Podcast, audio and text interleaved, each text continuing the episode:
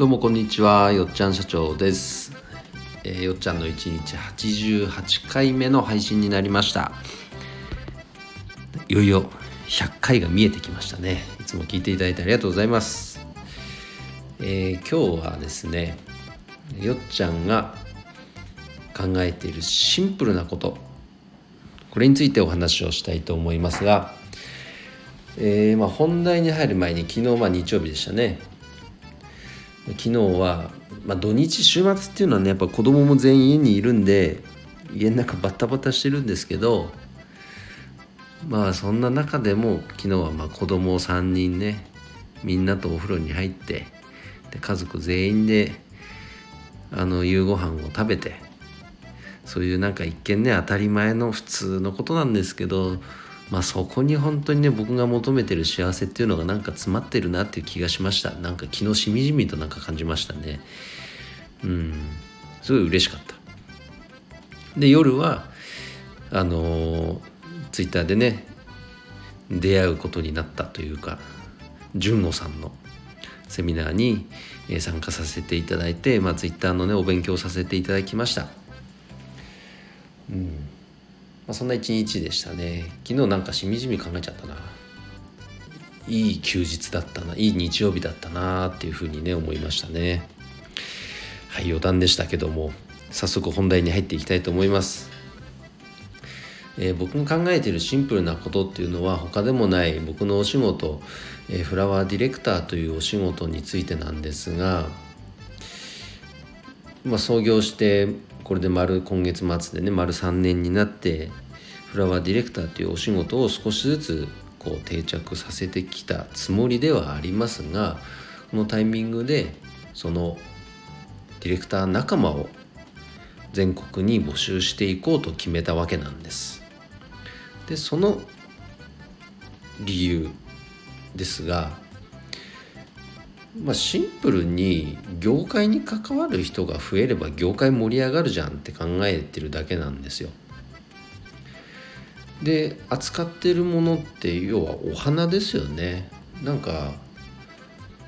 その最世界最先端の技術とかね そういうことじゃなくて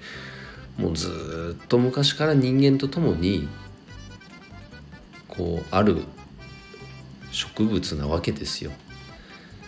でそれをどうやってお届けするかとかどう扱うかとかどう発信するかというところに立脚しているのが、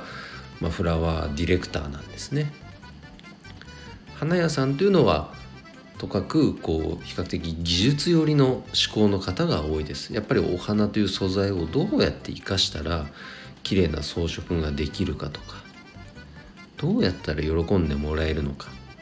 その作り方を考えているでも僕はその届け方を考えている。この違いですね。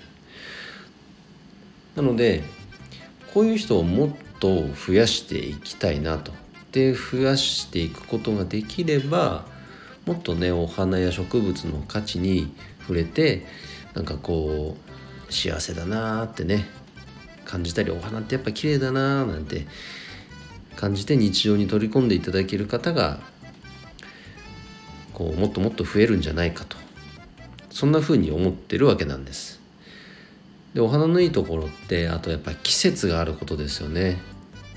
日本で日本であればこの四季折々のお花を楽しむことができる。これからの時期はねちょっと一番こうお花っていうものがなかなか外では特に楽しめない時期になっちゃいますけど春になればね本当にたくさんのお花が咲きますよね。またそれを写真で収める楽しみもあります。こういう生活ってすごい良くないですか？ね。でその良さを素晴らしさを届ける人がフラワーディレクターです。そんな人を全国に募っていきたい。これであれば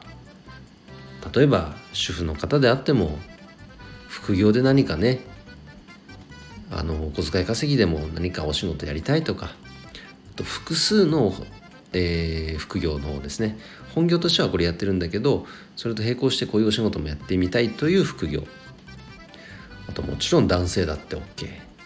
あ、いろんな方にね関わっていただきたいですね。うん。そんな方が増えれば業界ももっともっと盛り上がるし結果としてそこからそれが入り口になってでお花とか植物に関心を持つようになってでその先にひょっとしたらですけどやっぱお花を作ることに関心が湧いてくるなんていう人もいるかもしれませんね。実際ね同じ長野県内の花農家さんでそんなこと言ってる方いました。もともと花屋さんなんだけどこうお花の生産に関心を持つようになって実はうちで雇ってるんですよなんていうね。そういうこう関わり方ってあるわけですよ。だから0100で考えるというよりもなんかこうグラデーション的につながってるというかうんなんかうまい表現できないな。まあだから先は分かりません。でも業界に関わってれば何かある。そんな風にも思ってます。なので僕が考えているシンプルなことっていうのはまとめると単純にフラワーディレクターを通じて業界に関わる人を増やしたいと。いうことです。ので、えー、またこちらね今ノート執筆中ですけども完成したら是非